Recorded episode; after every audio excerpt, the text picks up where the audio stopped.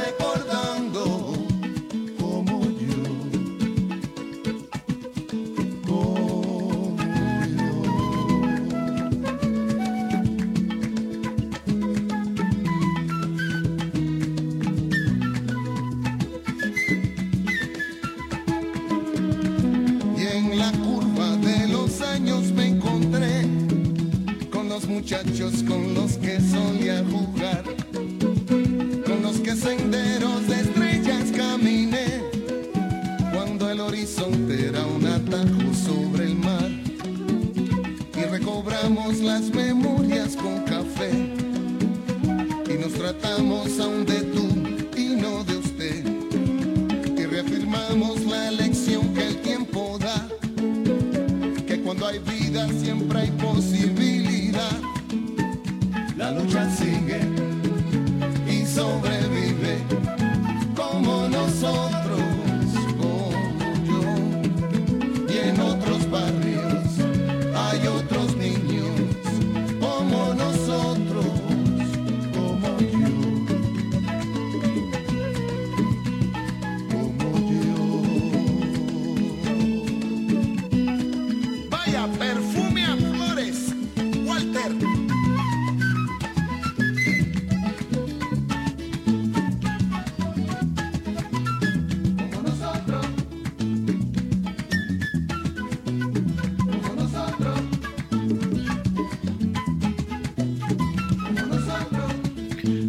buenas noches. Muy buenas noches, seguidores de todos los deportes. Bienvenidos a Deportivamente. Hoy en Deportivamente es miércoles y los miércoles tenemos el programa de Medicina Deportiva y Ciencia del Ejercicio. Hoy no vamos a hablar de entrenamiento, no vamos a hablar de medicina deportiva, pero sí vamos a utilizar el espacio para dedicarlo a la trayectoria de Joe Hatton, que como ustedes saben, el viernes de la semana pasada eh, nos enteramos tristemente de su fallecimiento, había estado afectado de salud eh, y, y el pasado viernes pasó a morar con el Señor. Hoy hemos invitado a una serie de jugadores que compartieron con Joe eh, sus años de, jugador, también compartieron fuera de, la cancha eh, y, queremos dedicarle este espacio hoy a Joe Hatton, uno de los, de los grandes jugadores de los Leones de todos los tiempos. Y miren que, que los Leones han, han, por la fila de los Leones han pasado grandes jugadores eh, del baloncesto puertorriqueño y, y Joe tiene que estar entre en ese tope de la lista y no solamente de buenos jugadores que han militado con los Leones sino de jugadores eh, que se pueden considerar entre los mejores en la historia del baloncesto puertorriqueño de todos los tiempos. Por eso eh, hicimos la gestión para, para en, durante el transcurso del programa tener a Larry Seilhammer, que fue compañero de, de Joe. Eh, también vamos a hablar con Michael Vicens, que fue también compañero de, de Joe Hatton. Habíamos invitado a César Bocachica hoy eh, compromisos que le surgieron a última hora provocaron que César Bocachica padre se excusara y, y no puede estar con nosotros. Y en el estudio, ajá, en el estudio tenemos a José Andrés Camacho Báez. José Báez, que yo en lo personal, bueno, yo soy fanático de todos esos jugadores que le he mencionado que van a estar aquí. Eh, de hecho, tal vez al menos que vi jugar fue a Joe, porque la carrera de Joe se vio acortada por las lesiones. Eh, y yo era, aunque lo identifico, lo recuerdo como jugador, pues todavía yo no tenía tal vez esa capacidad de analizar el juego, era, era muy pequeño. Pero sí, obviamente me acuerdo de, de, Joe, el jugador, eh, Joe, el dirigente, pero más que nada, Joe, el ser humano, con el que compartimos eh, durante tanto tiempo. Eh, hace como cuatro años atrás, más o menos, nosotros le hicimos un programa después del que le hicimos a Fufi de dos horas, hablando de la trayectoria de Fufi, después lo hicimos con Joe. De hecho, lo he buscado y, no lo encuentro porque me gustaría pasarlo. Era hablando estrictamente de su carrera, de su vida.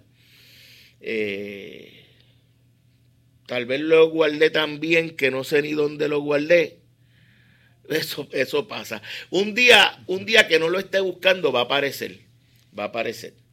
Y, y me gustaría compartirlo con ustedes. De hecho, hablé con Richie, el brother, y me dijo que él también tiene un, programa extraordinario con, con Joe cuando, cuando Richie eh, era el mantenedor de, de este espacio. Pero vamos a hacer las gestiones. Eh, para, para tratar de conseguirlo y que ustedes puedan disfrutarlo una vez más. Ya está José Ambáez en el estudio.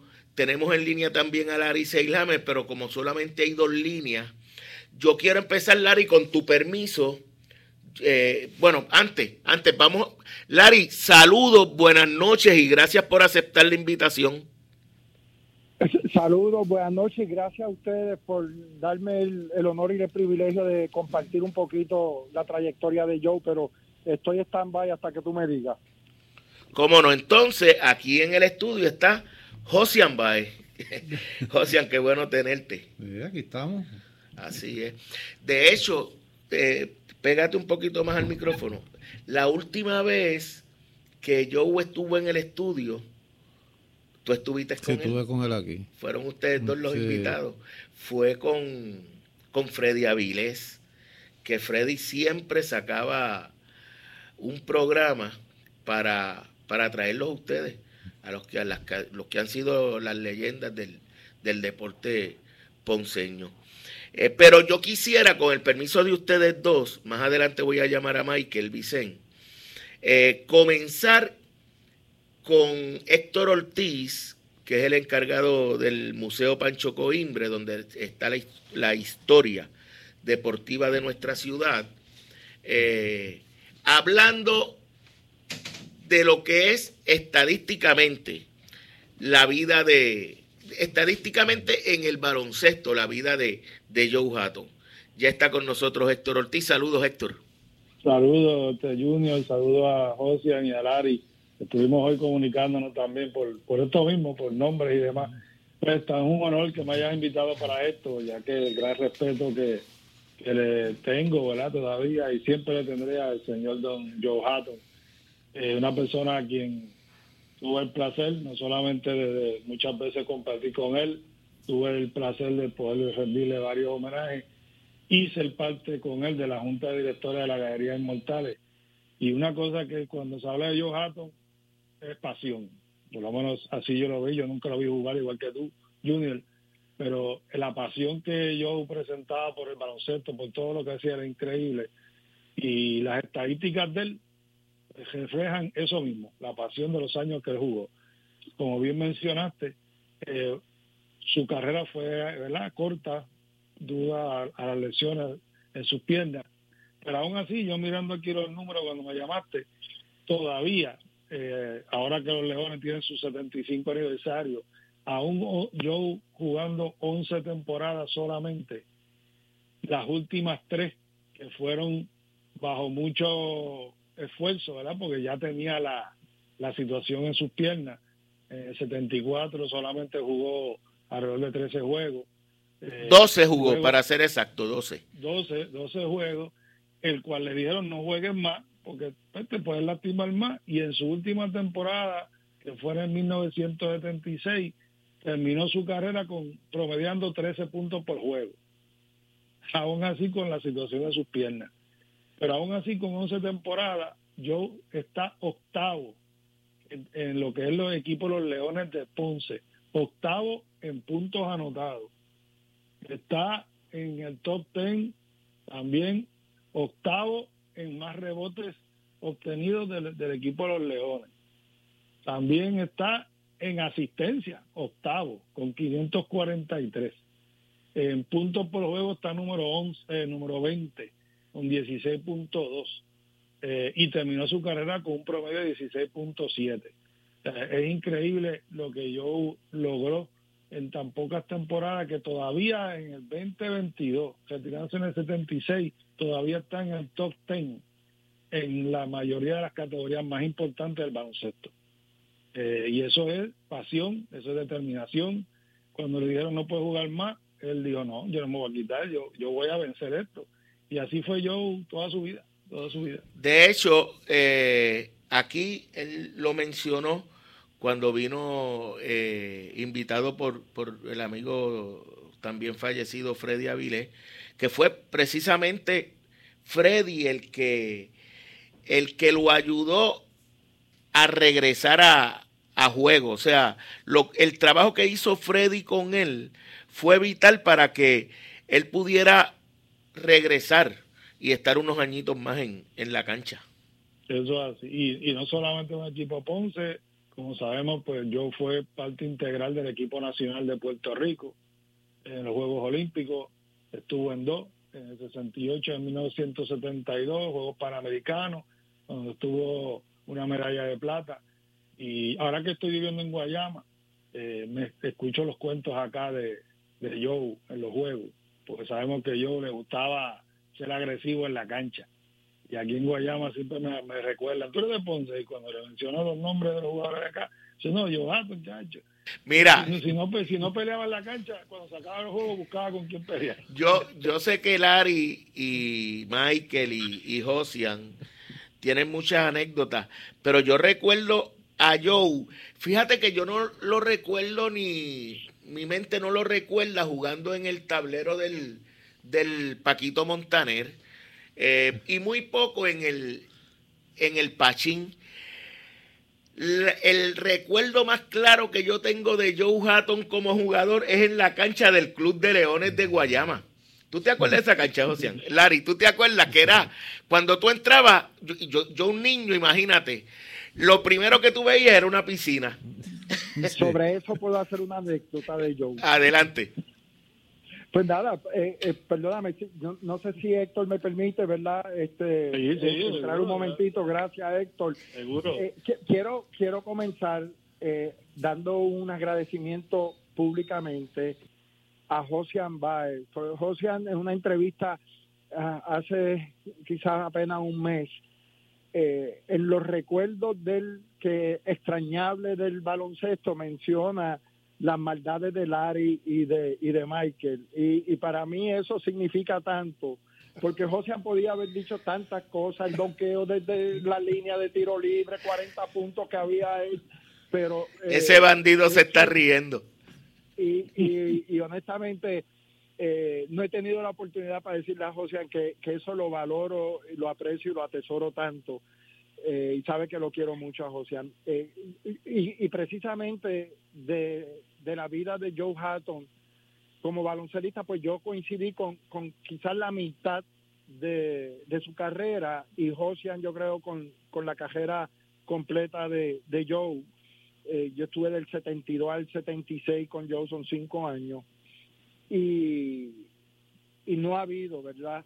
A través de mi vida vinculada al deporte, una persona más fogosa que Joe Hatton en la cancha. Joe se, se transformaba y, y, daba el alma, el corazón, no había impedimento físico que lo inhabilitara para hacer su mayor esfuerzo. Y como muy bien ustedes dicen, eh, quedó octavo en, en muchas de estas categorías, pero hay que, hay que recordar que anteriormente era un reloj de 30 segundos, no de 24, que se reseteaba cada vez que había un, un foul a los 30 segundos. O sea que, que el tiempo de ofensiva es, era mucho más limitado que el de ahora.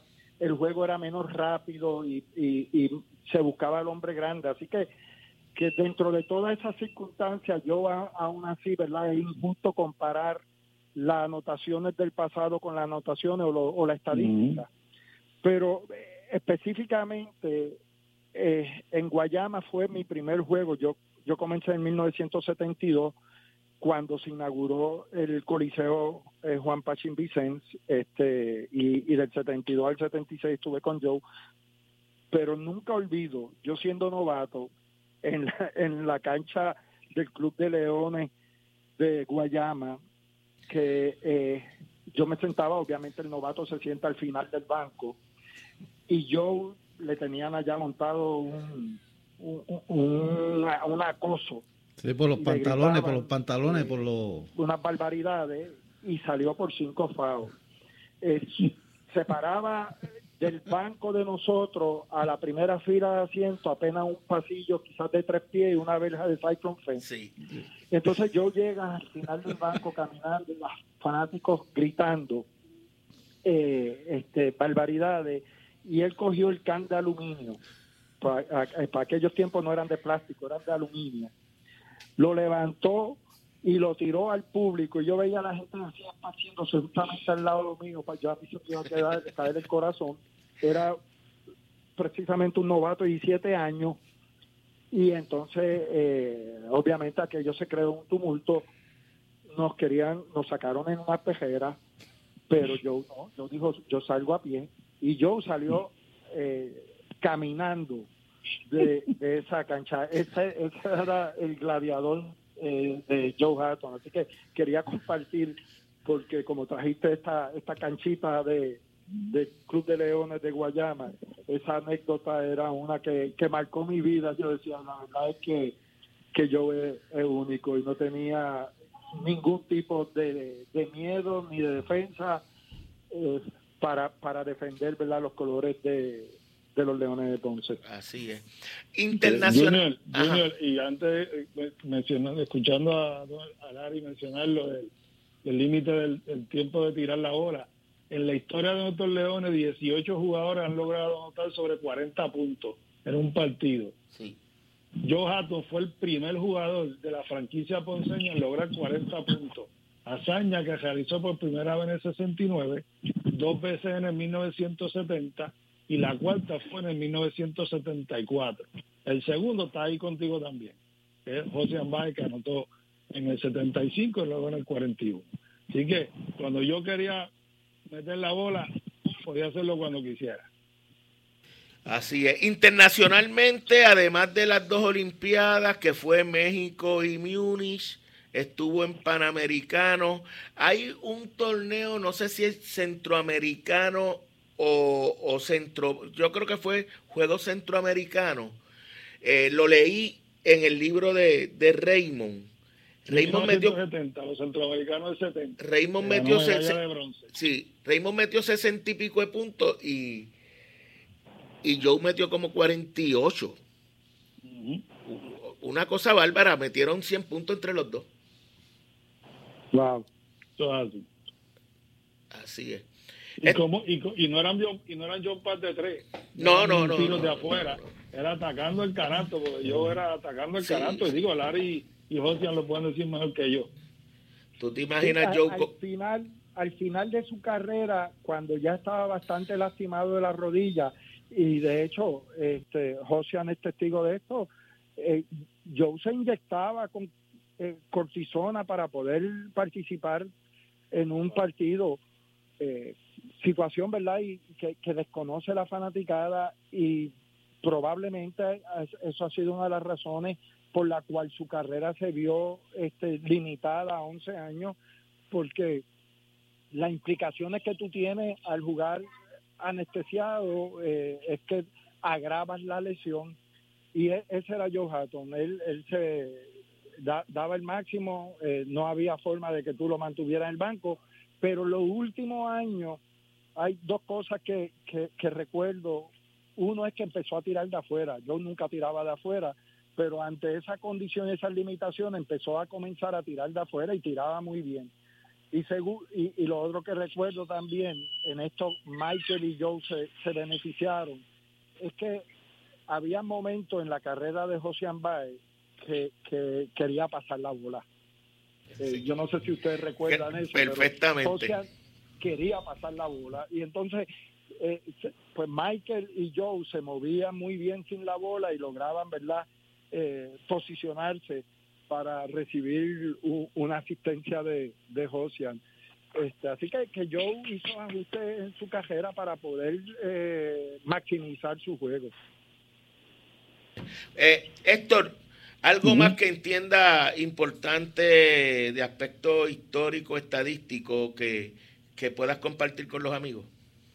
No, este, yo creo que yo, en cuanto a lo que es punto, obviamente yo promedió como le dije, 16.7, anotó durante su carrera, logró anotar, fue de los, de los primeros que logró llegar, estuvo entre los primeros que fue, eh, anotó, de los pocos jugadores que logró llegar a los 3.000 puntos, anotando 3.796 puntos en 11 temporadas. Y sabemos que pues esas últimas tres temporadas pues se le hizo difícil, pero aún así, si yo hubiese podido jugar 14 temporadas, un poquito más, estamos seguros que hubiese llegado a esa cifra de los 5.000 puntos. Así es. Héctor, un abrazo. Gracias por estar con nosotros. Gracias por la Saludos. Bueno, eh, le damos la bienvenida eh, al doctor Michael González. Saludos, saludos. Bueno, eh, Josian, háblanos, háblanos un poquito de, de tu llegada. Obviamente tú llegas en el 69. 69 fue que yo llegué. Eh, ya con Joe siendo la figura central del equipo. Ese, tiempo estaba Guavina, estaba Joe, Edwin Lubriel, estaba el Conejo Córdoba, oh. Tommy Serrano. Y yo, ya, el Melindo Ortolaza también estaba. Y yo como novato, pues asustado que yo no, lo mío fue en tres años, llegué al equipo. Eso fue en el Montaner. ¿Qué recuerdas de Joe ese, ese año de novato tuyo y cómo fue ese impacto que, tuvo en ti la figura de Joe? Joe era un ganador. O sea, yo no le gustaba perder. Yo. Y, con el papá de fanático, que yo no sé si tú lo llegaste a ver, de fanático. Y yo vi a Joe. O sea, él se entregaba tanto en la práctica como en el juego, pero en el juego mucho más. Hoy día, hoy día, el baloncesto estando como está, yo no he visto a nadie todavía haciendo lo que Joe hacía. O sea, el drive que tenía Joe, yo no lo he visto. Ni en NBA lo he visto. Sea, eso era algo fuera de lo normal. Eso fue lo que perjudicó a Joe. Joe para poder parar se tenía que tirar. O sea, de tan duro que entraba, él para poder parar se tenía que tirar. Me recuerdo en Cagua que casi todas esas canchas eran montadas en los parques. Joe entraba, salía, o sea, se tiraba al piso, caía, la cancha estaba alta, caía al parque y salía por detrás de los bancos cogiendo para pa guardiar. O sea que creo yo que eso fue lo que afectó a Joe en cuestión a las piernas. Mucha lesión, porque él tenía que tirarse al piso para poder parar, de lo duro que entraba. Ya también se une a, al panel Michael Vicen. Michael, saludo. Junior, ¿cómo estamos? Muy bien, muy bien. Y Lari está también en la línea. Ah, y me dicen que tiene a Josian. Saludos. Tiene a Josian contigo también. Josian está aquí en el estudio y, hablando contigo ahora mismo está Lari por, por la otra línea. Ah, ¿Cómo está Lari? Saludos, Miki. Saludos, un abrazo. Saludos. ¿De quién vamos a hablar? ¿De Joe Hatton? De Joe Hatton, bueno. El destino es, destino es. Pero ah, eh, se, también se puede, también se puede. Ustedes, ustedes tres, se puede hacer programas larguísimos hablando de ustedes. Esa fue la época que yo empecé a ver baloncesto, a ver estos tres hombres jugando. Era, era admirable, era una cosa digna de verse. Era Michael. Dígame. ¿Te acuerdas de García?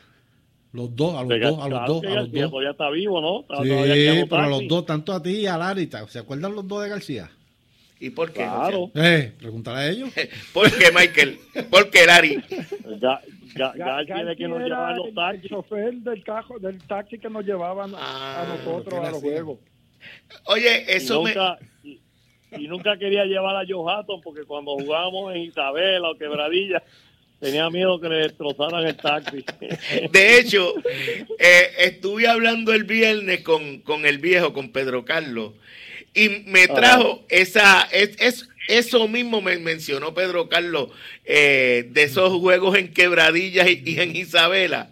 Y, eh, iban unos cuantos en varios taxis, ¿verdad? Así era que se dividían. Sí, sí cuatro o tres taxis, sí. Qué cosa. Mira, y entonces nadie lo quería montar, ni, ni ninguno. era, era, como dice, de, de seguro íbamos con una paliza. Oye, y pero acá entre nosotros, porque esa agresividad siempre iba a traer algún tipo de conflicto. Eh, bueno, bueno, en San Germán, en el, bueno, ustedes no estaban, creo que fue el campeonato que Ponce perdió con eh, Bayamón, creo que fue, que la cancha neutral fue, fue la de San Germán. Era esa o la de Carolina, eran las únicas dos techadas. Y entonces fueron a San Germán y allí Pedro Carlos contándome también hubo una situación eh, donde la agresividad de Joe eh, provocó que, el, el, partido se detuviera. Pero para aquel entonces eso era parte del juego, ¿lo ves? Y, yo no, era no había mejor persona que se aprovechaba de eso que yo, tú sabes. Y es como tú dijiste anteriormente, o sea, cuando él arrancaba, él nada más tenía una dirección, ir hacia adelante, el que se le parara al frente se lo iba a llevar. Así es. ¿Tú entras a la liga en qué año, eh, Michael? Uy, bendito. Yo te lo, En el 1970, yo creo que fue 73. 73, no, 71. 71. 71. Yo entré como un bebé, yo entré de un bebé, yo acababa de cumplir, creo que iba a cumplir 15 o 16 años. O sea, un año antes que Larry. Sí. Sí.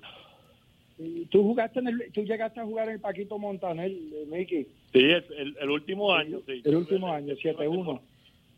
Sí. Tú no, tú, tú eh, Larry, no, no jugaste en, el, en el Paquito. No, no. Mira, yo me recuerdo el Paquito que, que está, el, el coche era Eric Gelda y nosotros íbamos a jugar contra San Germán. Entonces Eric me dice a mi mamá que va a jugarle defensa yo como si fuera Richie Pietri. Mire, yo estaba encima de yo, estaba encima de yo. Y de momento esas cosas de naturaleza me metió un empujón y yo saqué la mano y le di una, una galleta. Mira, y yo tuve que coger Paquito Montaner como tres o cuatro veces. Eh, pero esto fue en una práctica. Sí. Es una práctica. Si no, ya no sé por Cuco Bulgo, Charlie, que lo paran, me mataba. Oye, Michael, eh, es interesante porque tú debutas en el 71 eh, y apenas ves acción en el 71 y 72, pero ya en el 74 tú estabas en la selección. Eh, no sé si fue 74 o 75, no me recuerdo. No, el, el, el, mundial en, en Puerto Rico. Ah, Ah, sí, Mundo Vázquez, sí, yo estaba ahí, sí. Sí, en el 74. Pero yo con mi banco, con mi banco, con, con Larry un tiempito ahí, eh, yo creo que el primer año lo que jugué fueron 33 segundos. cuando, cuando yo se lastima es que entra Michael. Okay. Así que... Eh. Y, y, una vez en Cagua, que todavía se jugaba en la cancha afuera, me metieron, yo te recuerdo, Larry, en un John Boy, yo cogí el John Boy, salí a las millas y iba solo. todo el mundo gritando en Cagua el acto puesto y gracias a Dios que fallé. Mire, John Hatton no me perdonó esa, me lo recordaba todo el tiempo. No, muchacho. Eh, Tú llegaste a jugar ya eh, siendo parte del cuadro con, con Joe, el, eh, Michael. No, yo creo que yo yo empecé, yo, yo creo que yo empecé cuando él se lastimó la rodilla, que este creo que fue un juego contra Quebradilla o algo, no me recuerdo muy bien, que, que me pusieron. Entonces ese juego pues tuvo un buen juego y de ahí para adelante pues me dejaron en el cuadro, pero creo que fue, yo no, no nunca empecé un juego con Joe. Sí. Entonces, eh, Joe era penetración y penetración. ¿Era buen pasador? Difícil. Eh, no, no, no. Por eso yo cogía la bola y era para el canasto. yo, no me acuerdo, yo, te confieso, yo no me acuerdo de, de un buen pasador que yo. No, una buena no ni pasando, no que fuera buen pasador. No, no, no, no. O sea, no la pasaba. No. Él iba enfocado en el canasto. El canasto. Sí. Y digo que en Estados Unidos no se puede decir pasa güey porque él nunca pasaba. Yo a la que te sacaba un paso. Pero Junior. Eso era cuando el cosa. Oye, a lo último, eh, yo te recuerdo cuando aprendió a tirar de afuera, muchacho. No, no había Dios que le quitara la bola. Exactamente. Me iba a decir, Larry. No, que, que era un gran jugador defensivo. Yo nunca me olvido. Este, creo que el nombre era Pico García, que jugaba en Arecibo y era, era el novato del año, ese tenía una temporada en sueño. Lo recuerdo. Y, y entonces eh, fuimos, fuimos a Arecibo y yo dije, no, tú me das ese, ese me lo galdeo yo y, y, obviamente lo dejó en cero punto la primera mitad. O ese muchacho estaba eh, acosado por Joe. Joe era un gran jugador defensivo. Lo que pasa es que su, su ofensiva eh, opacaba su, habilidad de defensiva. La cuando regresa de la lesión, su mente, porque tú le exiges al cuerpo pensando en el nivel más alto que tú llegaste a tener. Eh, ¿Cómo, si, si ustedes lo hablaron, si tuvieron la oportunidad de darse cuenta, cómo fue ese, esa realidad para él después de la lesión, de venir de una lesión tan seria, eh, tener que enfrentarse a esa realidad? Ahí fue que empezó a tirar de lejos. Se le hacía difícil porque... por lo menos yo recuerdo, este, eh, esto no fue una, una sola lesión, sí. Junior. Sí, múltiple. Eh, yo, esa quizás fue la última, pero Joe llevó una carrera superando lesiones eh, hasta que el cuerpo ya no, no pudo más. Y fue Joe el que valientemente, recuerdo, eh, fue el que decidió que no, no podía continuar, que, que su cuerpo ya no, no respondía, pero, pero Joe no fue víctima de una sola lesión. La, de, la que menciona eh, Michael en quebradilla fue, fue seria, pero, pero ¿Eh? fue un, fueron múltiples las lesiones que Joe tuvo que superar durante toda su carrera y como consecuencia eh, llevó una vida eh, los últimos 10 años con problemas circulatorios serios, serios que afectaron su salud. De hecho, eh, él lo que jugó, ya a los 28, 29 años, ya él estaba retirado del, baloncesto. O sea, que, es lo que eh, los expertos dicen que es cuando tú estás en tu pick como jugador, en tu mejor momento. Él tuvo que salir. y eso que eh, en términos de las lesiones, Freddy Avilés fue uno que lo ayudó mucho. No, Freddy fue, y él, y de hecho aquí lo admitió el propio Joe, cuando, cuando vino con Josian, uno de los programas que, lo invitamos, eh, por iniciativa del propio Freddy Avilés, él lo que era, agradeciéndole y, reconociendo que fue el trabajo que hizo sobre él eh, Freddy Avilés, lo que permitió que que, regresara. Eh, él, eh, como líder, ¿ustedes lo podían, lo veían como un líder? A Joe. Sí, claro que sí. Claro que sí. definitivamente, yo, yo, yo iba a la cancha e intimidaba a todo el mundo, y tú sabes, eso nos da una seguridad a nosotros, tú sabes, increíble, jugar con Joe era, tú sabes, como decir, estaba protegido por Muhammad Ali, ¿entiendes? Sí, sí. Desde mi perspectiva era un dictador. Eh, eh, él, imponía, él imponía su criterio, pero eh, yo tengo verdad que hacer la salvedad de que ese hombre agresivo, fogoso, tenía otro otra personalidad fuera de la cancha que era noble, bondadoso, amigable, eh, eh, tenía empatía con todo el mundo. Así que, y, yo creo que esto se, se manifiesta cuando hace varias veces, pero apenas una semana y media antes de, la partida de Joe, Alberto Zamot vino a, verlo, tú sabes, y, y, esa era una gran rivalidad de dos personas eh, extremadamente fogosas y, y, y, Alberto Albert, vino a, ver a Joe a la casa así que eh, generaba un respeto este, de, grandes proporciones. Eso, eso es un punto bien interesante que tú traes porque precisamente eh, demuestra la persona que era Joe y, y, ese punto también lo hablé con, con Pedro Carlos. Eh, esa amistad oye esos enfrentamientos con Samot y muchos otros jugadores, eh, y luego cómo fuera de la cancha se trataban como si se trataban como si fueran hermanos. Sí, porque lo que pasaba en la cancha se quedaba en la cancha. Sí. este, Freddy Lugo era uno que cuando se tropezaba con Joe, o sea, todo el mundo le gustaba ver eso, o sea, ellos dos. Freddy era, se, se llevan de parte y parte. Mira, te voy a decir más. Flor Meléndez aprendió a dar instrucciones por Joe. ¿Por qué? Las palabras buenas, esas, ¿sí te entiendes? Así mismo era yo con nosotros. O sea, en la cancha. Porque no le gustaba perder, yo no le gustaba perder. Él, todavía siendo jugador, trabajó para que ustedes fueran mejores jugadores o era un líder de palabras?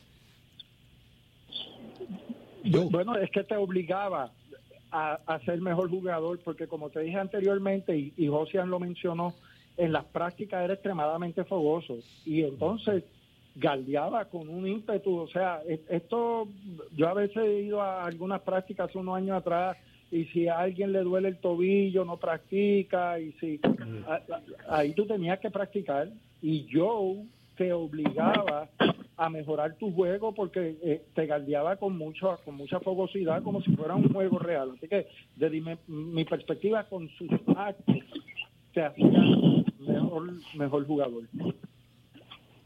Yo voy a aprovechar para hacer la pausa y entonces regresamos eh, para, para hablar de Joe Hatton, el dirigente. Yo creo que los tres fueron dirigidos. A ti también, ¿verdad, Lali? A mí no me dirigió y Junior, si tú me permites excusarme en este momento, porque tengo las tres nietas que traje de Estados Unidos y están, están rodeándome aquí para ir a cenar Así que. Este, Mira, Larry, Michael, tienes permiso para el Grandfather in Time. Mira, eh, pues, eh, Larry, yo te excuso porque si lo hicieran mis dos nietas, yo hubiese hecho lo mismo. Pues nada, gracias por, por dejarme eh, compartir con ustedes y un abrazo a Josian y a, a, a Miki, a Michael y, a, a toda esa fanaticada ponceña, el pueblo ponceño. Un abrazo, Larry, y respeto siempre. Cómo no. Larissa Elhammer, eh, gracias por estar con nosotros. Vamos a hacer la pausa aquí en Deportivamente. Recuerda, todavía es verano, ahora es que viene lo bueno del verano. Eh, y puedes viajar con Good Quality Travel a la República Dominicana con las mejores ofertas en hoteles todo incluido. Puedes llamar a 787-635-0263 Good Quality Travel, a donde quieras viajar por el Taller Vega, la ley y la fuerza en hojalatería y pintura en el barrio Río Chiquito en Ponce y por Automeca Technical College, los profesionales de la mecánica. Bienvenidos a Deportivamente, un programa con los mejores lanzamientos y defensa del país. Un programa preparado para la competencia, dentro y fuera de cada evento deportivo. Deportivamente, experiencia muy cerca de tu radio. Tu radio. CERT, tu centro de imágenes diagnósticas con servicios de rayos X, CT scan, MRI, Open MRI, sonografía, mamografía, tomosíntesis de seno y PET scan. Además ofrece tratamiento de radioterapia para pacientes de cáncer. Todos nuestros centros cuentan con radiooncólogos diariamente y cuatro aceleradores para tratamiento ininterrumpido. Comunícate a nuestros centros ubicados en Ponce 842-2478 en Yauco 4920260 y Guayama 6860090. De lunes a sábados desde las 7 de la mañana. Sir, empatía, calor humano y sensibilidad nos distingue. Horario especial de lunes a viernes de 7 de la mañana a 3 de la tarde. Llámanos para coordinar tu cita. Good Quality Travel. En Good Quality Travel le ofrecemos las mejores ofertas con los mejores y más variados destinos para ese viaje soñado. Llámenos a los teléfonos 284-1407, 284-1410 y libre de costo al 635-0263 para ayudarlos a planificar su viaje. Good Quality Travel, a donde quieras viajar.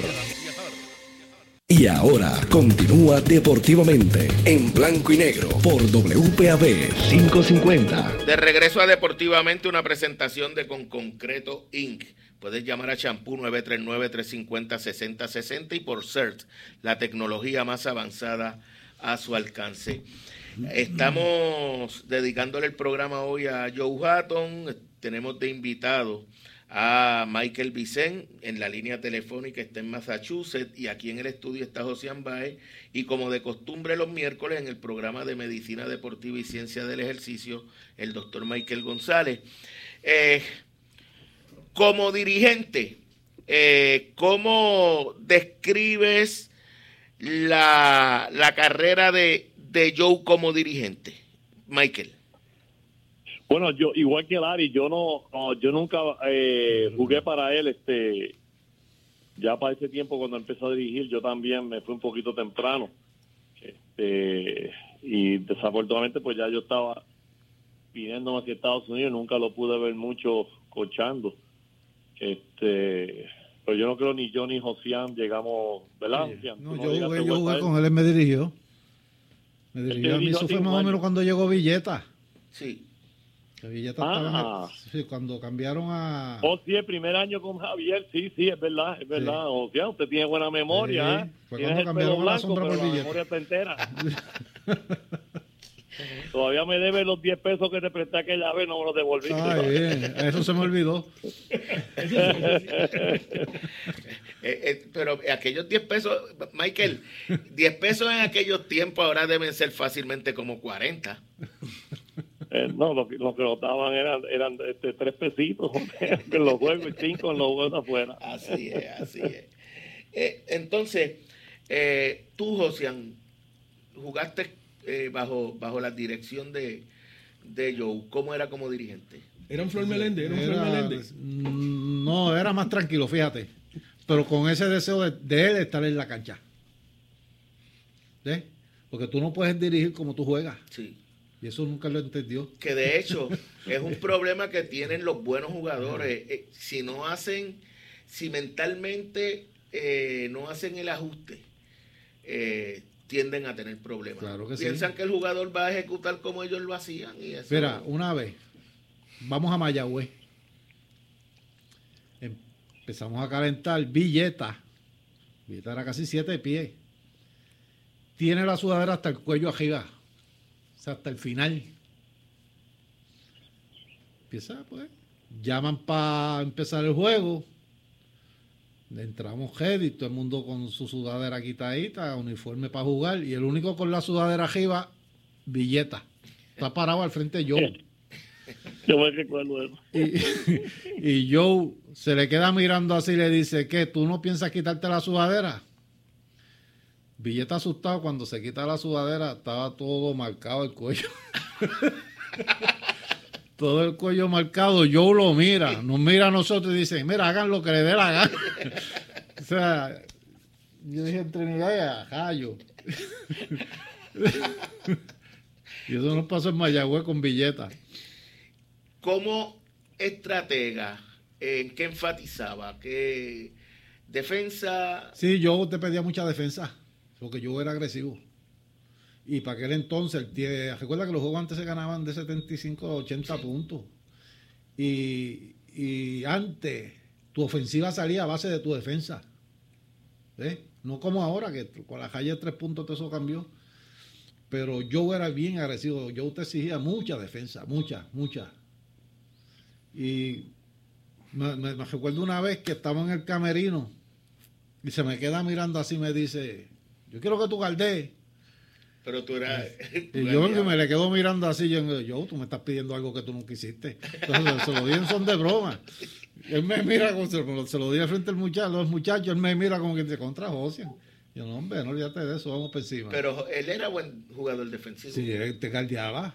¿Y por qué tú le dijiste eso, Josian? Fue, fue, lo que se me ocurrió. Para vacilar. sí. Pero yo, yo, si te galdeaba mucho, te cogía mucho, porque recuerda que yo era jugador con la bola en la mano. A la que la cogían, si te le metían en el medio, fuera quien fuera, papá, te llevaba. Porque él dependía mucho de, de, ese, de ese drive. O sea, yo casi todos los puntos los hizo ahí poniendo la bola en canasto. Yo le pregunto, ante esa realidad, los jugadores que lo defendían, sabiendo lo agresivo que era, que era Joe, yo tenía que haber recibido golpe como loco. ya tuviste lo que le pasa en las piernas. ¿eh? Y yo, te lo digo yo, que él para parar tenía que tirarse. Porque si no seguía. Él sabía que le iban a dar. Sí, sí, yo, ese era el juego yo. O sea, yo cogía la bola y lo bonito que era que el cambio que él tenía, que era bien difícil de guardiar, porque yo te llevaba por un lado y de momento te salía con los dos pasos para el otro. O sea, que era bien difícil de guardiar. De, dirección. Sí, era bien difícil de guardiar. ¿Cómo era su manejo de bola? En la cajera, no, buenísimo. Buenísimo, porque yo lo que te venía te hacía un movimiento, un fake. Él no tenía un, él no tenía un dileo de, un guard, ¿lo ves? Porque no era guard, pero pues driviando con la bola no se le iba a quitar nadie. nadie. Te hacía un movimiento, eh. te sacaba un paso y voy para allá adentro. O sea, yo no he visto un jugador como él todavía, o sea, en su juego, en el juego de Joe. Una de, eh, me decía mi hermano Richie, eh, cuando conversábamos sobre, sobre la muerte de Joe, que en, en una entrevista eh, que yo estoy rezando por, encontrar la que yo le hice, que es de dos horas, y la que le hizo Richie, que él dice que, que la puede encontrar, donde dice, Richie le pregunta cuál es el jugador que él entiende más se parecía a su juego, que tenía más o menos y él, sin pensarlo mucho, dijo que Charlie Lanause. ¿Ustedes coinciden? No. ¿Por qué, José? Yo, yo a de Jesús. Ajá, Charlie. Yo a de Jesús. puede ser en el carácter, en el ritmo de juego, pero en el ritmo de. En, en su, o sea, en carácter, de su, agresividad en el juego.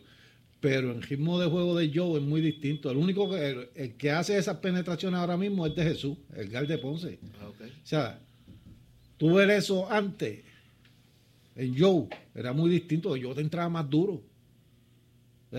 Charlie sí que era como Joe, agresivo. Pero Charlie entraba fuerte. No entraba, pero no como Joe, no. No, no, no, pero yo sé, yo sé. No, no, yo sé, yo sé. De hecho. Y José Sosa, José Sosa. Sosa era guirero. Sí, sí. No, yo lo digo por lo rápido que yo sí, pero Sosa era que se iba adelante. Sí, pero no, no se enfrentaba a tipos como yo, así que. No, no, yo Sosa no guardaba. Sosa tuvo la suerte que tuvo el coge camino. Sí, un pasador de bola. Y, y, ustedes recuerdan, yo no, yo no sé si, yo nunca olvido eso, de hecho, con Junito, con el Melindo, Ostolaza, eh, cuando yo le preguntaba por Joe, él rápido buscaba el periódico El Vocero y me decía, ¿quién es? El, para el vocero tenía una figurita de basquetbol un retrato de basquetbol para anunciar la sección de, de baloncesto, que era Joe penetrando. Joe penetrando. Imagínate si, si eso era tan, tan reconocido que, un periódico nacional de la circulación del vocero. yo, yo para esta época, yo para esta época ya hubiera volado la calle de tres puntos. O sea, de la manera que están jugando ahora y caldeando. Yo era para hacer 40 puntos por juego ahora mismo. O sea, para el juego de ahora. Para el juego de ahora. Yo, yo estoy de acuerdo con José, tú sabes. El estilo de Joe, yo te voy a decir, en, mi tiempo que yo he visto hasta NBA, yo no he visto a nadie. O sea, Joe, Joe le jugaba en defensa, ¿sabes? O sea, no es que los tiros de la fácil. Él, él, él se hacía el paso. Él, como dice Ocean, él tenía su movimiento cuando tenía la bola, te, te cogí un paso y después que te cogí un paso, iba por ahí y nadie se, le ponía al frente. Si se le ponía al frente, se ponía al frente una sola vez. Ahí para adelante nunca volvía a ponerse al frente. O sea que la única forma de parar a Joe, y yo creo que algunos de los coches se dieron cuenta, era de que él no recibiera la bola, porque una vez tenía la bola, él iba a crear algo. O sea, una forma a la otra. Mira, Mike, Joe llegó a jugar con Pachín. Sí, el último año. Sí, sí, con, el 66. Fue el debut de Joe y el retiro de, de, de Pachín con el campeonato. Que si Pacho no se hubiese retirado, hubiesen sido dos campeonatos más, por lo menos. Digo, fueron dos subcampeonatos sin Pachín y Pachín todavía era lo mejor que había en la liga. Mira, Mike, tengo un nieto que a llorar le dice Pachincito. Tú sabes que en el libro, eh, obviamente, aunque el tema es de, de, Joe, pero en el libro de Raymond, en, en, el debut de Raymond en el 66, él dice que él como que no le prestó importancia cuando vio a Pachín. Y digo que en el primer movimiento que fue a guardiarlo se cayó. y desde ese momento aprendió y, le dedica, le dedica, eh, y, lo menciono, ¿verdad? Porque eh, tanto de Joe, eh, jugadores, cuando tú ves jugadores de la trayectoria de ustedes, de, de Raymond, que hablan también de, de sus contrarios, lo hizo también con Joe en, en el periódico el pasado sábado pues lo que te dice es la grandeza de esos jugadores. Tú mm. sabes, eh, de verdad que... Yo te digo, yo veo baloncesto muchos años y estos tipos para mí eran los más competitivos que habían. O sea, más que ahora mismo, yo lo veo que ahora ellos, la intensidad era como, qué sé yo, yo entiendo que era mayor. Sí. Eh, el juego cambia, los buenos hubiesen jugado en el tiempo que fuese, porque el que es bueno se va a adaptar o sea, definitivamente. Tú, puedes estar seguro que Michael Josian hubiesen buscado la forma para, porque tenían la habilidad y, y ellos, el que es bueno es bueno. Tú sabes, este. Yo lo que creo que tú crees que muchachos, muchachos, estos muchachos tuvieran números más altos. Oye, ¿y tú, crees, ¿y tú crees que Pachín iba a aguantar la bola? Driviando. No, porque el reloj no se lo iba a permitir. Hizo 5 mil puntos sin, sin, sin reloj de 30. ¿Tú te imaginas? Pues hubiese hecho 10 mil en, en, nada. Y pasaba la bola. Ah, y pasando la bola. De eso ni llevaban asistencia. Debe ser el que me hacía falta. a ti, a Toñito. Sí, pero fíjate, yo nunca había Pachín jugar. Él me dirigió.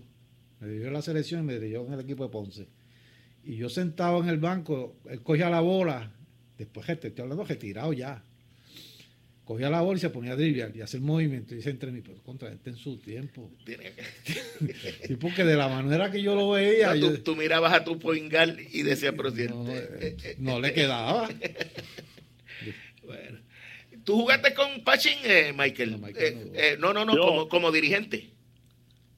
Sí, que Pachín fue, yo creo que él, yo creo que fue, él era el dirigente, no me recuerdo bien, pero creo que era el dirigente cuando yo se lastimó. Ah, okay. Y fue el que me, me puso ahí. Esa temporada no sé cuántos juegos habían y yo no había ni jugado ni un minuto. Y, y sí, yo, él era el dirigente, tío, tío Pachín. Yo no sé, fíjate, yo no sé si no, Pacheco lo otro, que también que mirar es que yo, al igual que muchos de nosotros, como Josián y todo lo que jugamos, pues siempre tuvimos mucha gente buena detrás de nosotros. ¿no? Entonces, tú tenías los Arnaldo Hernández, sí. la Papi, este a Toño, a Toño Feliciano, tú sabes, que, le, ayudaban a uno y le daban buenos ejemplos y tú sabes, y, la esposa de Joe, Ilia, eh, que es un alma de Dios, tú sabes, lo cuidaba mucho y Joe le debe mucho a, Ilia, tú sabes, siempre estaba con él y le, o sea, o sea, que él tenía buena, parte de esos atletas, tenía buenos apoyos de, otra gente, ¿entiendes? Y su papá, eh, papá, yo no te recuerdo el Paquito Montanel, se trepaba en aquella malla y la quería romper. papá de yo medía como 6'8", era futbolista. Sí. Tú sabes. Y, este, y ustedes no tuvieron, no estuvieron en el, en el tiempo donde había dinero, eh, pero, pero eso que ustedes hoy mencionan en forma de broma, los tres pesitos, cinco pesitos que le daban por ir a quebradilla. Eh, por la pequeña. El trato que recibían, porque es lo que todo el mundo me dice, eh, no compara jamás. O sea, ese calor humano que recibían de la administración de los apoderados, eso compensa cualquier cosa, aunque obviamente hubiese sido... Mira, y es cierto eso que usted se comía una mixta antes de los juegos. Sí. nos llevaban bueno, nos comemos bueno, especialmente cuando jugábamos afuera, ¿eh, Josian? Sí. Y el equipo, o sea, fuera de la cancha, el equipo como tal, hacía, hacía muchas comidas, o sea, nos, reuníamos a, el equipo, a compartir. a compartir todo el mundo, o sea que eso... una cosa compensaba la otra. Eso no se ve ahora. No, ahora estamos por su lado. El mejor sueldo de tuyo fue cuánto, 50 mil, Michael Josian. El peor sueldo mío. Tres pesos por juego. ¿Cuántos eran juegos? E-, eran 22 juegos. Y entonces, tenía a final de año, José, teníamos que entregar el uniforme. Ah, sí. Oye, pero ¿por qué? Si después al otro año había un uniforme, nuevo? No, lo usaban, lo usaban para práctica o, se lo ah, donaban a alguien, pero tú no te podías caer con el uniforme. Interesante. Este, bueno, Michael, lamentablemente el tiempo se nos terminó. Qué bueno que respondiste y pudiste estar con nosotros, más que por, por, nosotros aquí. Yo sé que, los amigos que, están escuchando, eh, escuchar tu voz siempre, siempre es agradable. Sabes que en Ponce se te quiere un montón. Y, y mi abrazo siempre, mi respeto. Sí. Fuerte abrazo, Mike. Me alegra, Ocean, contra, me alegra haber hablado y oírte por un tiempo. Así que. no, si tú y yo nos vamos a ver cuánto te entreguen el premio de tu tío. Ajá. Ah, lo tiró al medio. bueno, ¿Tú sabías eso, no, Él lo sabe. No, no Ah, mira, Héctor, Héctor Ortiz se te adelantaron. Bueno, a lo mejor es broma de Josian, eh, Michael. este... o sea, una cosa es que nosotros nos queremos como hermanos, José es como si fuera hermano mío, ¿ah, claro que sí. Sí, señor. Lo único que a él le gustaban los caballos y a mí me gustaban los botes. Sí. y, te lo digo porque yo comparto bastante con, con Josian y, siempre sale en la conversación tu nombre eh. Eh, y, el cariño que te tiene, sin duda. Me alegro muchísimo y es un placer poder, tú sabes, yo para nosotros fue parte de nuestra juventud también, tú sabes, no tanto, tú sabes, yo tengo buenos recuerdos yo también en, la Academia Santa María, cuando papi lo dirigió y, los ajebatos que le daban y todas cosas, muchachos, era, eh, daba gusto verlo porque tiene una energía increíble. Sí, señor. Un abrazo, Michael. Ok, saludos a todos, gracias. ¿Cómo no? Josian, gracias por estar aquí. Claro que sí, Junior. Cuando me necesitas, aquí estamos. Josian, un honor tenerte acá siempre. Bueno, Michael, como siempre, el miércoles tú vas a estar aquí de nuevo. Sí, vamos al mambo enseguida. gracias, Rafi, por el minutito adicional. Nosotros nos despedimos. Regresaremos mañana a las 7. Buenas noches. Escucharon de, Deportivamente, una producción de Junior Lugo, asistente creativo Adrián Ortiz. Mañana hay más en blanco y negro por WPB 11550.